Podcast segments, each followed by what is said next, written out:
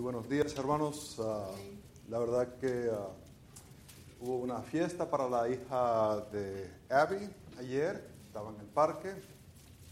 Ah, prendieron el aire ahí en el parque para nosotros, para que estuviera bien fresquito. Y, les dije que iba a haber música. Y los que estaban se dieron cuenta que sí había música. Eso era un alboroto ahí. Pero bueno, gracias a Dios era, era casi como un compañerismo de la iglesia, porque estaban de la iglesia. Ah, y era una bendición. Eh, estamos en Mateo capítulo 25 y estaremos leyendo desde el ah, versículo 1 hasta el versículo 13. Si podéis poneros de pie para la lectura de la palabra de Dios. Mateo capítulo 25 dice la palabra del Señor. Entonces el reino de los cielos será semejante a diez vírgenes que, tomando sus lámparas, salieron a recibir al esposo. Cinco de ellas eran prudentes y cinco insensatas. Las insensatas, tomando sus lámparas, no tomaron consigo aceite, mas las prudentes tomaron aceite en sus vasijas, juntamente con sus lámparas, y tardándose el esposo, cabecearon todas y se durmieron. Y a la medianoche se oyó un clamor. Aquí viene el esposo, salid a recibirle. Entonces todas aquellas vírgenes se levantaron y arreglaron sus lámparas. Y las insensatas dijeron a las prudentes, danos de vuestra, vuestro aceite, porque nuestras lámparas se apagan. Mas las prudentes respondieron diciendo, para que no nos falte a nosotras y a vosotras, id más bien a los que venden y comprad para vosotras mismas. Pero mientras ellas iban a comprar, vino el esposo y las que estaban preparadas entraron con él a las bodas y se cerró la puerta. Después vinieron también las otras vírgenes diciendo, Señor, Señor, ábrenos. Mas él respondiendo dijo, de cierto os digo que no os conozco. Verad pues, porque no sabéis el día ni la hora en que el Hijo del Hombre ha de venir. Padre Santo, gracias por tu palabra. Gracias. por esta historia que en ciertas maneras es un poco confuso. Te pido ahora, Padre Santo, que uh, podamos entenderlo y ver qué aspectos se aplica a nosotros. En el nombre de Cristo lo pido. Amén. Amén. Ah, podéis sentaros.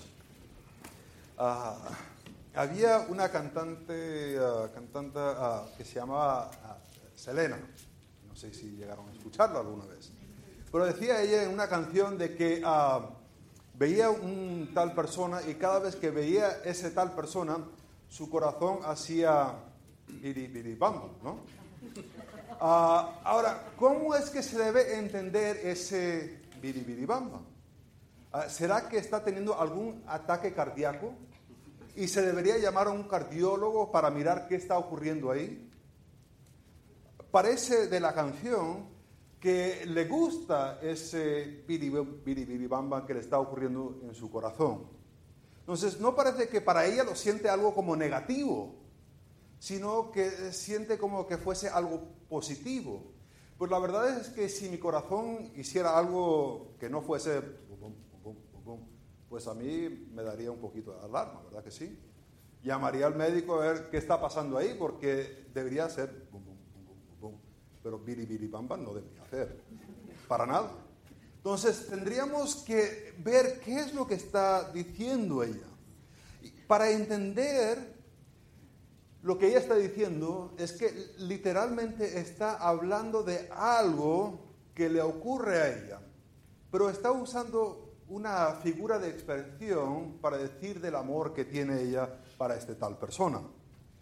Eh, usa palabras y literalmente está declarando un amor que tiene, etcétera, está fascinada de este tipo, pero ah, usa de una manera figurativa.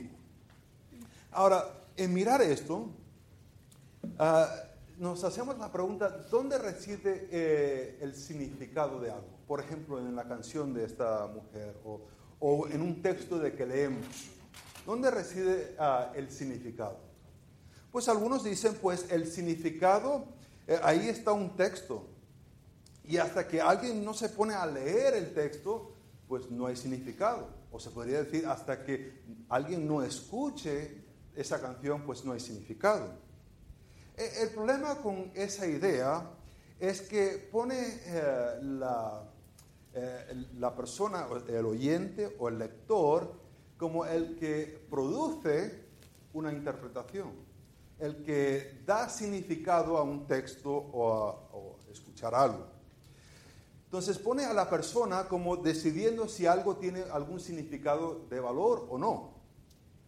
Pero eso no es la realidad, ¿verdad, que no? Ah, si nadie leyese una carta que tú escribes, le pusiste un significado a esa carta, ¿verdad que sí?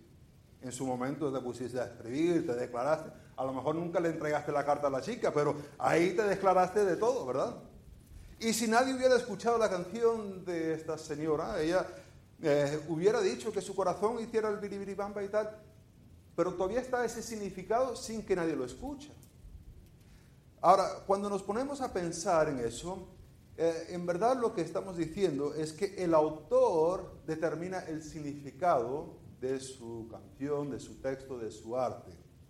No el lector y no eh, el que está oyendo, sino es el autor. Y el autor tiene cierta libertad para bien sea expresar literalmente, como ir y hacer discípulos a todas las naciones. Es bastante directo, no, usa ah, figuras de expresión. Pero después, ah, de vez en cuando, usa una figura de expresión como esta parábola que encontramos aquí. Ahora, ¿quién le da el significado? ¿El lector? El lector se acerca a este texto y dice, pues yo determino qué significa el aceite, yo determino qué significa las cinco insensatas y las cinco sabias. O, o, deberíamos ver qué es lo que Jesús está tratando de comunicar a nosotros. Ah, es mejor buscar el significado de Jesús en esta parábola y no de agregarle ciertas interpretaciones. Bueno, en ciertos pasajes el aceite significa esto y otros pasajes esto significa aquello para nada. Vemos qué es lo que Jesús está tratando de comunicar en este texto. Y lo que está tratando de comunicar eh, está en un contexto histórico ah, que se puede desarrollar por medio de hacer observaciones. Empezamos para interpretar esto a hacer observaciones, hacemos muchas observaciones. Y a base de esas ah, observaciones hacemos una interpretación. Y a base de esa interpretación hacemos ah, una aplicación a nuestra vida. Ah, ¿Qué es lo que deberíamos hacer? A base de lo que vemos aquí en este texto, ¿qué es lo que Jesús, qué es lo que el autor está tratando de comunicar? Hacemos observaciones de eso, interpretamos y después lo aplicamos. Y claro, esto lo hacemos de una manera literal, gramatical, contextual, histórica. Y, el contexto en cual nos estamos, vamos, que estamos empezando un nuevo capítulo, pero la verdad es que eh, estamos afuera de Jerusalén. Estamos más o menos martes, miércoles, de la semana de... Eh, la pasión de Jesús. E, en ese, ah, en ese momento donde están todos para celebrar ah, esa, fiesta solemne.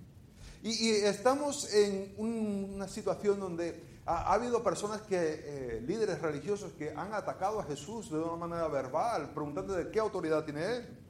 Salieron de la ciudad, están en el monte de los olivos. Jesús se ha sentado. Y aunque estamos en un capítulo nuevo, e, es el mismo contexto. Cuando hacemos observaciones vemos si hay algún movimiento, si ha habido un traslado de un sitio para el otro.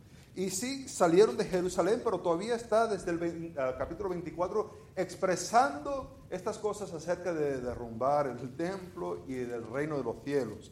Este reino que él identifica con el Hijo del Hombre, que está asociado con Daniel capítulo 7, este versículo 13 y 14, el que viene al anciano de días y se le ha dado dominio y poder Ah, por siempre y siempre. Amén. Ahora, en esto han querido algunas señales. Quieren saber eh, cuándo ocurrirá esto. Y en esto que él ha estado diciendo esto, dice, pues si hay unas señales, de, no va a decir cuándo va a ser exactamente, pero dice hay algunas señales. Y algunas de esas señales son las guerras y rumores de guerras. La verdad es que si vemos a lo largo de la historia, siempre hay guerras.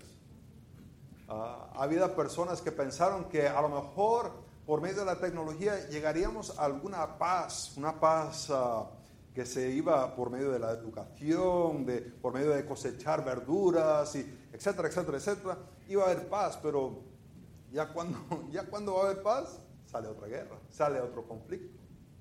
Y en esta idea de que nos estamos mejorando, la verdad que vemos la noticia y mejorando así, mejorando, mejorando, no, no está. Ahora, es verdad que somos más bendecidos aquí en cierta manera financieramente, cómodamente, uh, que en otros países. Estaba pensando ayer, cuando estuvimos en aquel parque, estábamos tranquilos, estaban los niños jugando. Eh, pensé en la última vez que estaba en Venezuela. En Venezuela, si estás en un parque, estás siempre mirando, a ver qué, aguantándote la cartera, el móvil, y, y, siempre andas así pendiente. Y los niños lo tienes que tener aquí jugando, porque no, no lo dejas alejarse mucho. Y ahí estamos todos tranquilos. Es una bendición. Pero hay guerras, rumores de guerras, hambre, pestilencias o, enfermedades. Y un tiempo de tribulación como no había habido y como no habrá en el futuro. No hay un tiempo como este tiempo de tribulación. Jesús dice, no hay nada semejante a esto en toda la historia. Va a ser algo uh, determinado, algo específico. Y después, eh, durante ese tiempo, se verá que las personas atacarán a aquellas personas que acuden al nombre de Cristo. Aquellas personas que van y aceptan a Cristo y que predican, que hablan acerca de Cristo. Si quieres hablar de Dios en general, aquella fuerza que existe allá, o, o, papá Dios, pero en el momento que empieza a decir específicamente creer en Jesucristo para obtener la salvación, ya le van a empezar a atacar. Y en esto también vemos que las personas se van a enfriar. No va a haber amor. La gente se va a preocupar por sí mismo. Está alguien por allá sufriendo, que gente sufre. Ellos se van a, buscar sus propios, van a ser muy egoístas. Y saldrán falsos cristos, falsos profetas, que su propósito será para engañar a las personas. Es lo que marca este tiempo y después dice Jesús que saldrá su reino. Habrá esta señal donde saldrá su reino. Y es donde nos encontramos en capítulo 25, que ahora está hablando acerca específicamente de este reino de los cielos. Y ahí lo menciona en versículo 1. Entonces el reino de los cielos será. ¿Y cómo será? Pues hace una comparación y la comparación es con diez vírgenes. Ahora, la verdad que esta parábola siempre me ha causado un poquito de problema, porque uh, siempre se ha sabido que a veces hombres han tenido varias mujeres. Uh, y, hay ciertas culturas donde hay ciertas mujeres. Salomón tenía un montón de mujeres. Pero estas son palabras de Jesús. O sea, no es algo que está ocurriendo, pero es, parece ser que Jesús está diciendo que había un solo hombre y, tenía él diez esposas. Uh, pero la verdad no es uh, la idea que está comunicando aquí. Uh, sino es otra, al estudiarlo un poco mejor, es otra cosa que está ocurriendo. Uh, John Walver, en su comentario de Mateo, menciona que hay tres etapas de una boda. En la primera etapa es donde la familia de la novia están en casa del novio y están haciendo negociaciones. ¿Cuánto se va a dar por la novia? Y ahí están cuadrando un precio. Y, y pues no puede ser muy ofensivo y decir muy poquito, ¿verdad? Porque ya estás diciendo que la hija no vale nada, ¿verdad? Entonces tiene que poner un precio, pero tampoco no quiere gastar todo, todo el dinero, porque también tienes que tener dinero ahí para... Entonces se, se hablaba. Y no se iba así directo al grano, porque tampoco uno no quiere ser ofensivo, tampoco no se estaba hablando de gallinas y huevos y tal y cual, hablando de la futura esposa, ¿no? Y la hija de, de los padres. Entonces, ah, se, se, toma un té, se habla, se, y, a veces se alarga. Pero ya cuando se llega a un precio, un arreglo final, el novio, en la segunda etapa, el novio sale a buscar la novia. Sale a buscar la novia. Y en eso llega al sitio y uh, la recoge y la lleva otra vez a su casa. Y ahí es donde se tiene la celebración y se hace la comida y todo. Y es una celebración muy, muy grande. E, en esto de que estamos viendo esto, las tres etapas de una, un matrimonio, uh, unas bodas uh, judías, vemos que uh, había las amigas de la novia. Y las amigas de las novias, como menciona Craig Kinner, es que ellas salían y tenían unas antorchas. Y estas antorchas eran muy curiosas porque no eran lámparas así como uno ve que uno le pone aceite y lo prende, sino que tenían trapos que mojaban aceite y se le ponía encima del palo.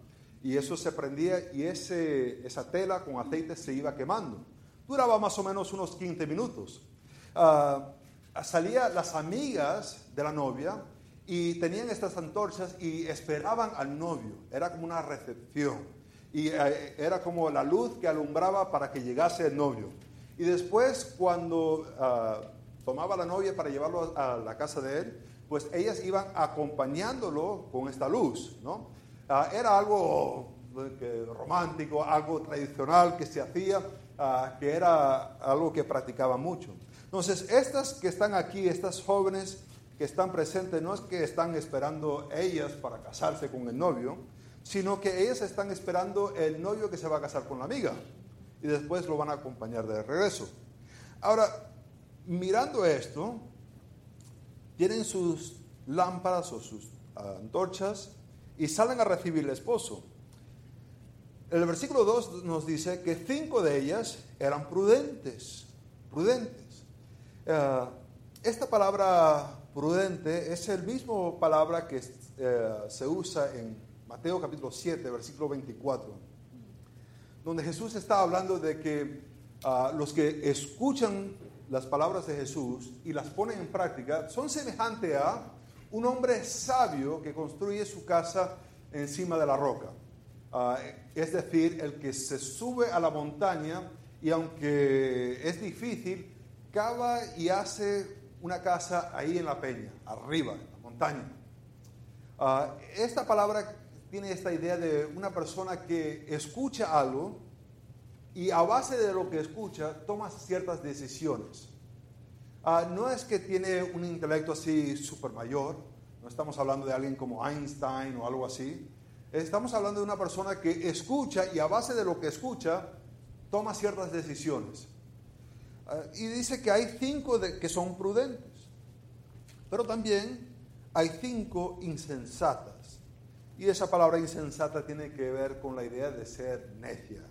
Eh, es alguien que, ah, es la misma palabra que eh, se usa en Mateo capítulo 7, versículo 26, donde Jesús dice, el que escucha mis palabras, pero no los pone en práctica, es semejante a un necio que construye su casa en la arena. Y la verdad, esa palabra arena es mejor entendida como un wadi. Ah, el wadi es donde ah, durante el tiempo de lluvia hay un río ahí. Pero después cuando para la lluvia ya no hay río es, usualmente muy plano. Ah, se ha visto en, áreas de California, por ejemplo. Ah, si vas, parece, uh, estás cruzando y hay un puente. Y ves abajo, estás anticipando un río, pero no hay nada, es arena, piedra y arena. pero cuando empieza a llover, ahí pasa como todo un río, pasa por ahí. el necio es semejante a esta persona, que sabe que en el tiempo de lluvia va a pasar un río por ahí pero dice, a lo mejor no me derrumba la casa. A lo mejor el río será chiquito y yo puedo construir aquí donde está plano, donde va a ser mucho más fácil. A lo mejor no me va a causar problemas a mí. Vamos, que le ha ocurrido, le ha, causado problemas a 100 personas antes, pero yo soy el 101 y a lo mejor no me va a ocurrir a mí. Ese es el necio, el que sabe que algo está caliente, pero dice, a lo mejor no me quemo. ¡Ay, me quemé! Hombre, pero si que necio que eres. ¿Por qué lo tocaste? Ah, entonces aquí tenemos esta situación, que no se trata de intelecto, sino se trata de tomar decisiones a base de información que ya se tiene, que, que ya han capturado, que ya han entendido, lo han escuchado, pero algunas son sabias y las otras son necias. Ahora, ¿qué es lo que los hace necias? Dice, tomando sus lámparas, no tomaron consigo en alguna forma, en la decisión que están tomando, están asumiendo que el novio va a llegar al tiempo que ellos han planeado. Han traído una antorcha con, la tela, con el aceite, que dura más o menos unos 15 minutos. Entonces están basando sus decisiones a base de que el novio se va a acoplar a lo que ellos están planeando. pero el novio está haciendo planos. Está hablando lo más suavemente con los suegros, está tratando de hacer sus cosas. No nos dice por qué se va a demorar, pero ellas han tomado decisiones no a base de lo que es probable para el novio, no para anticipar al novio, pero lo que ellas piensan podrá ocurrir y es suficiente. No, no basta hacer más. Y ahí se van. Más, las prudentes tomaron aceite en sus ah, vasijas, juntamente con sus lámparas. Ahora, las prudentes son un poco diferentes. Saben que vendrá el novio, pero no sabe cuándo. Por tanto, van a hacer un plan por si acaso que se llega a demorar. Ay, pero qué fastidio. Tienes que andar con la lámpara y también con el bote que tiene el aceite y los trapitos adentro. Qué fastidio. Las otras a lo mejor andan con la antorcha y un Starbucks ahí tomándose el café. O a lo mejor pasaron por McDonald's y tienen un, una merengada o algo, yo qué sé. Tienen su, y tienen la mano libre y pueden estar tomando mientras que están ahí con la antorcha. Pero estas sabias, ay, qué fastidio. Porque tienen la antorcha en una mano y tienen el aceite, el trapito en la otra mano. Pero en alguna manera en sus decisiones no está basada en lo que es cómodo para ellas, sino está en anticipación de estar listas cuando llega el novio. O sea, las decisiones que está tomando no es lo que es conveniente para ellas mismas. Está tomando decisiones que son convenientes para cuando llega el esposo. Que es una manera total diferente de las que son necias. Ahora, en mirar esto, vemos en el versículo 5, ah, dice, y tardándose el esposo. Yo me imagino que los discípulos y a lo mejor el grupo que se ha acercado para escuchar, cuando Jesús dice que se tardó, ya, siempre pasa. Siempre pasa. Los suegros queriendo un poquito más y, eh, los otros queriendo un poquito menos, pero claro, tampoco no se va a decir así del todo porque es ofensivo. Ah, ah, tienes que sacar la cartera y decir, oye, que no tengo, ¿no? Te la inventas así, ¿no? Ah, se tardó y ya me imagino que ellos todos los discípulos estaban así, es que siempre pasa. No piensa que esto va a ser rapidito y, ya se puede empezar la celebración, pero se tardaron. Y en este de tardarse empezaron a cabecear, empezaron a bajar la cabeza. No sé si le ha tocado estar así de vigilia toda la noche o, o de conducir, qué, feo es cuando estás conduciendo. Y estás tratando de aguantar y aguantar, y, pero se te va cayendo la cabeza. Ay, así es lo que le está pasando.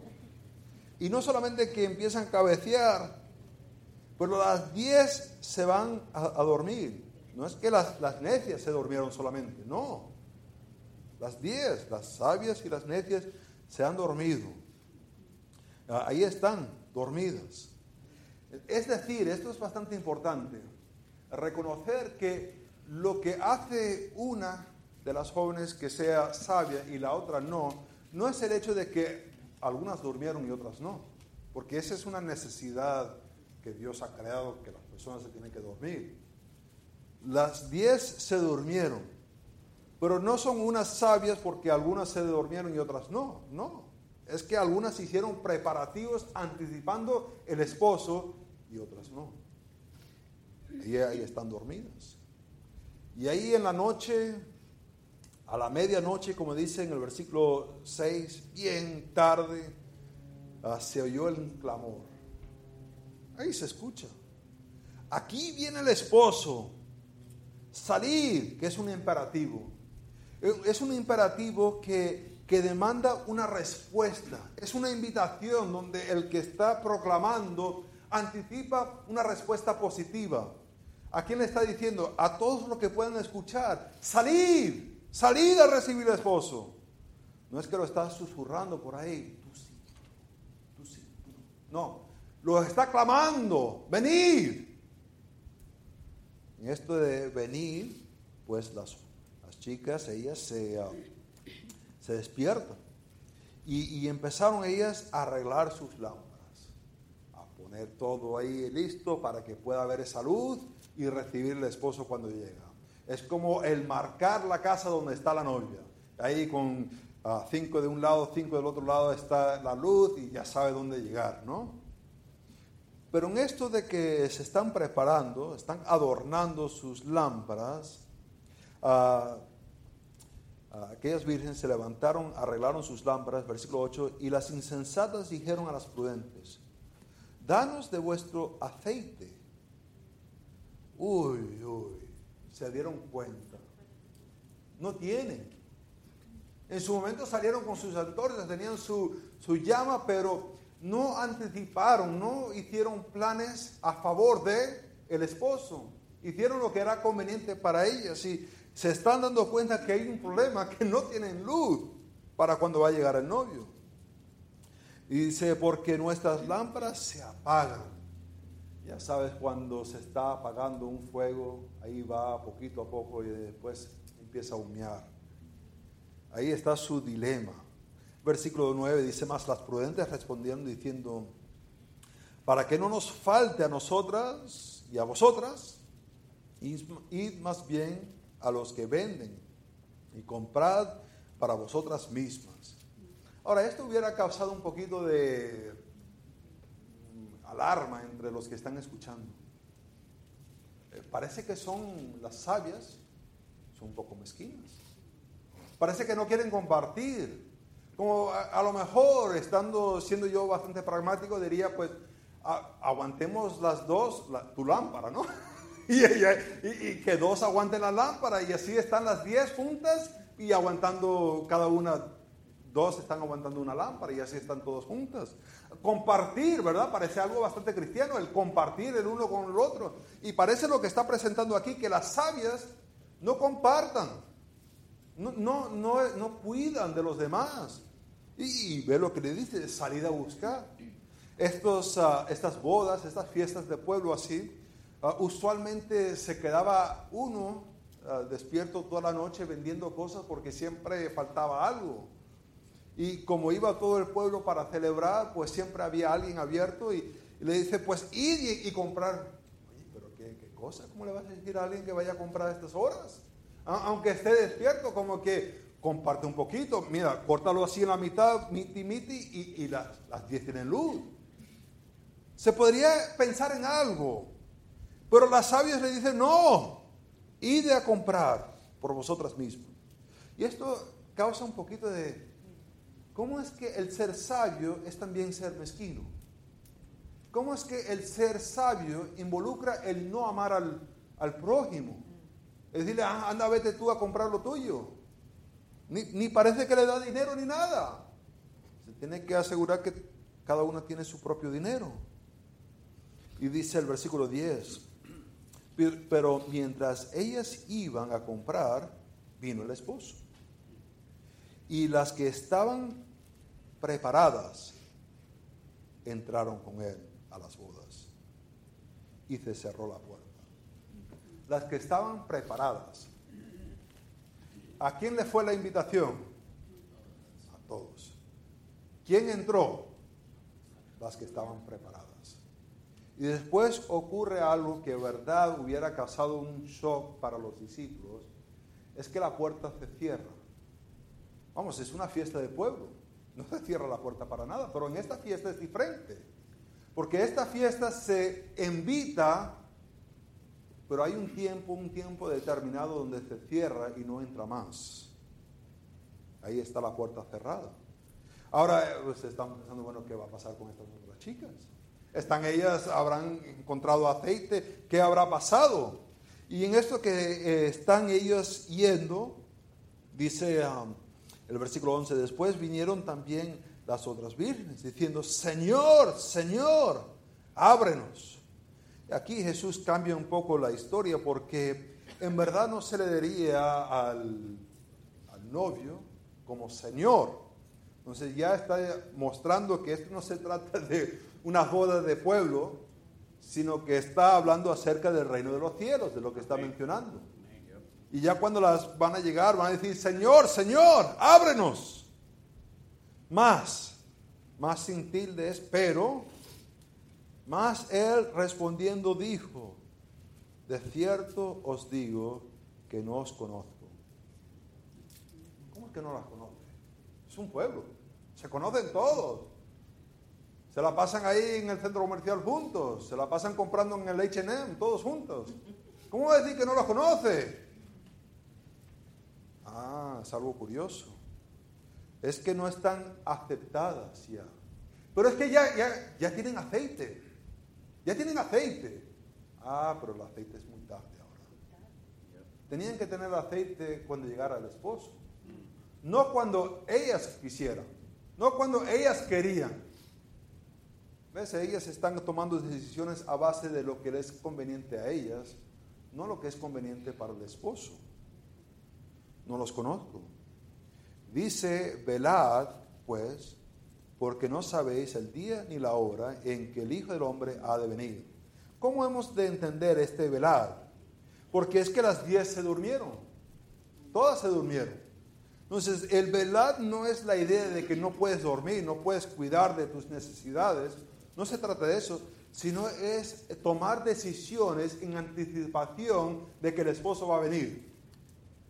Hay necesidades. Este velar no es de que tienes que estar despierto las 24 horas. No, no, no. Sino que has tomado decisiones que en cualquier momento estás listo cuando viene el esposo. Ahora, cuando vemos esto, se puede hacer algunas observaciones. La observación es que hay algunos que son sabios y algunos que son necios. En la cultura judía había, este, había cierto motif que se podría decir de de, dos caminos, dos caminos que existen. Hay un camino que lleva a la vida y lleva a Dios, y hay otro camino que lleva a la destrucción, apartados de Dios. E, esto se ve claramente en Josué capítulo 24, específicamente en el versículo 14 y 15. Si se acuerdan ese capítulo, dice, empieza Josué a, a recordarles al pueblo, él ya casi se va a morir y empieza a recordarles de que Dios ha hecho esto, Dios ha hecho aquello, Dios te ha rescatado, Dios Pero dice, pero si les parece mal, e-, escogéis vosotros, y en pos de los ídolos. Pero yo y mi familia, ¿qué van a hacer? Seguir a Dios. Ahí le ponen para escoger. Hay dos opciones, dos caminos. Y siempre tenemos, la verdad, es los sabios y los necios.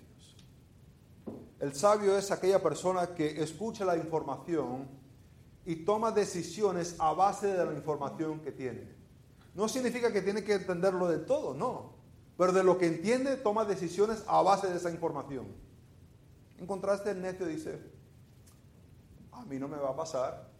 Le pasará a los 100, pero yo soy el 101 y a mí no me va a pasar. Es el que escucha la información y dice, no, eso no me va a ocurrir a mí. No, para nada. Y hubieran ellos entendido esto. Ahora, cuando lo aplicamos a nosotros, esto está hablando acerca de la segunda venida de Cristo. Está hablando de ese reino de los cielos que se va a presentar aquí en la tierra. Y, la verdad que no estamos en ese momento. Estamos aquí en la iglesia. ¿Qué, ¿Qué aplicación tiene para nosotros? Y creo que la aplicación tiene que ver de estar viviendo una vida preparada de tomar decisiones en anticipación de Cristo. ¿Y cómo se hace eso? Bueno, pensemos en una persona que está tratando de escoger una carrera. Hay una carrera que te está ofreciendo un montón de dinero. Un montón de dinero. El único problema es que ese, ese trabajo no te da nada de tiempo. No te, da nada, no te da nada de tiempo para invertirlo en tu familia, en, en disipularlos, en ayudarlos a crecer, a conocer a Cristo más. No te da tiempo para estar involucrado en la iglesia, para usar los dones espirituales que Dios te ha dado para ayudar a otros a crecer, a ser más como Cristo y menos como ellos mismos. Y no te da tiempo tampoco para invertirlo en las personas afuera de la iglesia para compartirles acerca de Jesucristo, de cómo ellos pueden tener una relación con Dios. Pero de dinero, vas a estar resuelto. Hay otro trabajo y este paga mucho menos que este, mucho menos. Pero es suficiente para que puedas vivir. Y te da tiempo para que puedas estar con tu familia, para que puedas tener tiempos de estudio, ayudarles a crecer en su conocimiento de Dios. Te da también tiempo para estar en la iglesia, donde puedes uh, ejercer esos dones que Dios te ha dado para crecer, ah, para ayudar a la iglesia a crecer y ser más como Cristo. Y también te da oportunidad para que puedas estar con personas fuera de la iglesia, compartirles acerca de Jesucristo, hacer buenas obras para que ellos puedan reconocer que eres diferente, puedes compartir el Evangelio con ellos. Te da esas oportunidades. ¿Cuál de las dos decisiones es una decisión que está en anticipación a Cristo? Después, si tengo un montón de dinero, lo puedo diezmar. Usualmente no, ¿verdad? Siempre hay algo. Otra casa que comprar, la casa de la montaña para comprar, la casa de la playa para comprar. Hay viajes que hay que hacer y usualmente es mentira. El tomar la otra decisión y usar ese tiempo extra para la honra y gloria de Dios es una decisión que anticipa a Cristo, que quiere obedecer lo que Cristo nos ha dicho que hacer. Ahora, vemos también este aspecto de que no podían compartir el aceite. Y esto lo quiero ah, asegurar de que lo tengamos bien claro. Aquí presenta una situación donde las sabias parecen ser muy mezquinas. No quieren compartir aceite. ¿Qué cosa? ¿Acaso no dijo Dios que deberíamos estar compartiendo? ¿Acaso no es que el cristiano debe estar compartiendo las cosas con los demás? Creo que la eh, interpretación de esto, lo que presenta, es que cada uno tiene que estar preparado para cuando llega el esposo. Es decir, no puedes tú compartir la preparación de otro para estar con él. No puede decir, pues yo tengo un tío que es pastor y porque él es pastor, yo también voy a entrar al cielo. No funciona. No, eh, yo tengo un hijo, yo tengo una madre que, que ora por mí.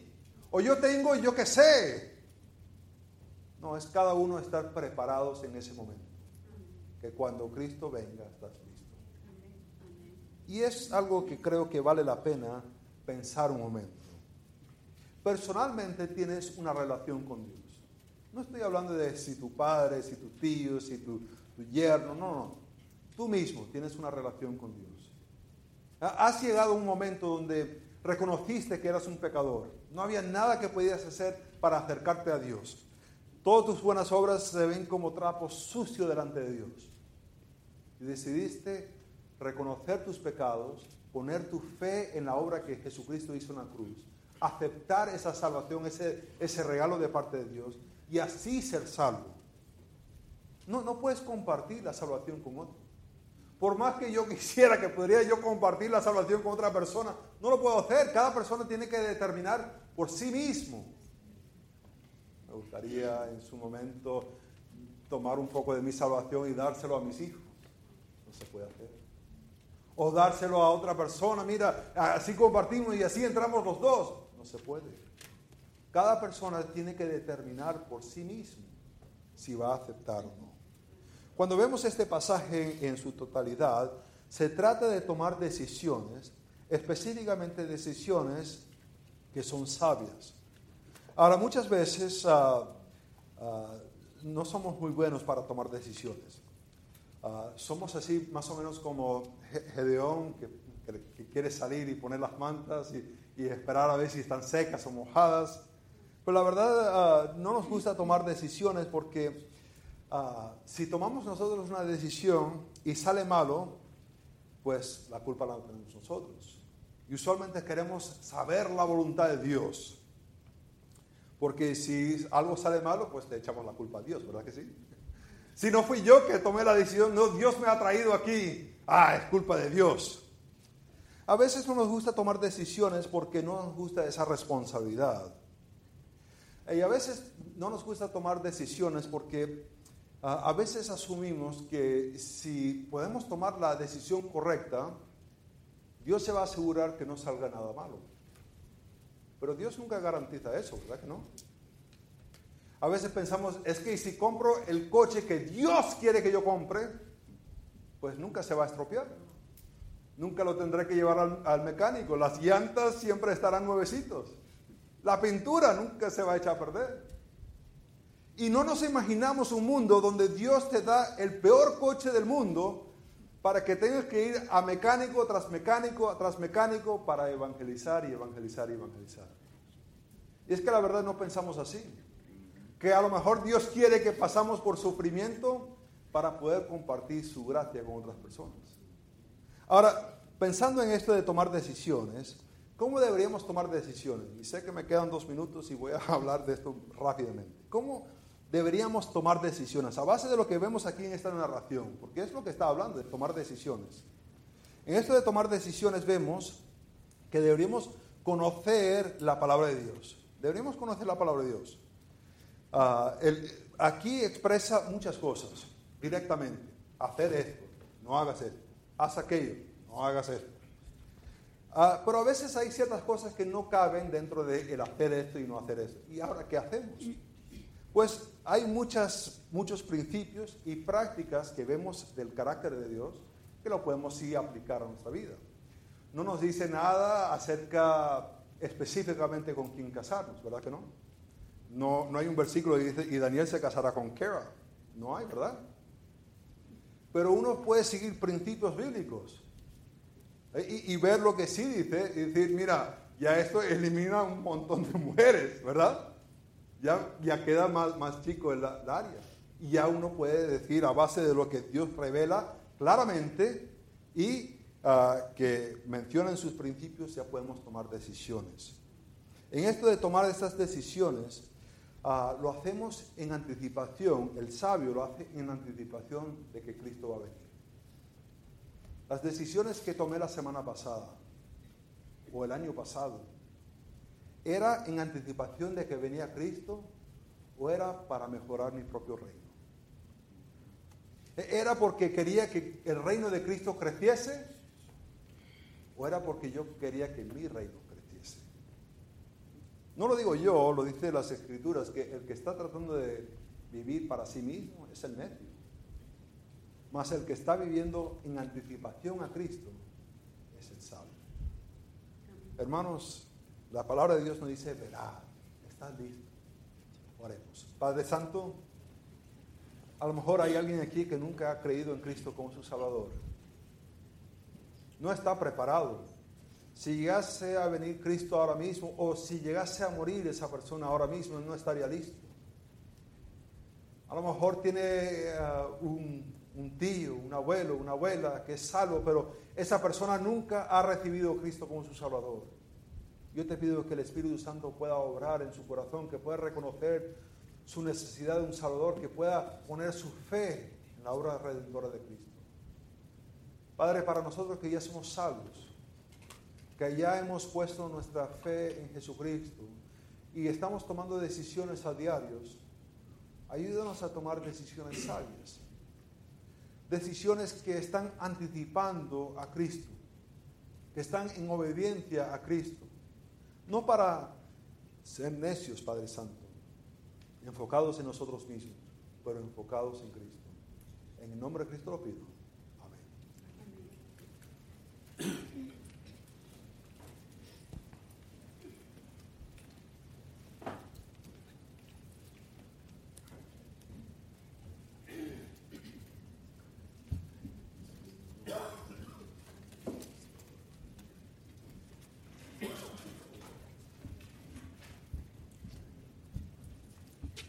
Sé si usted ya leyó la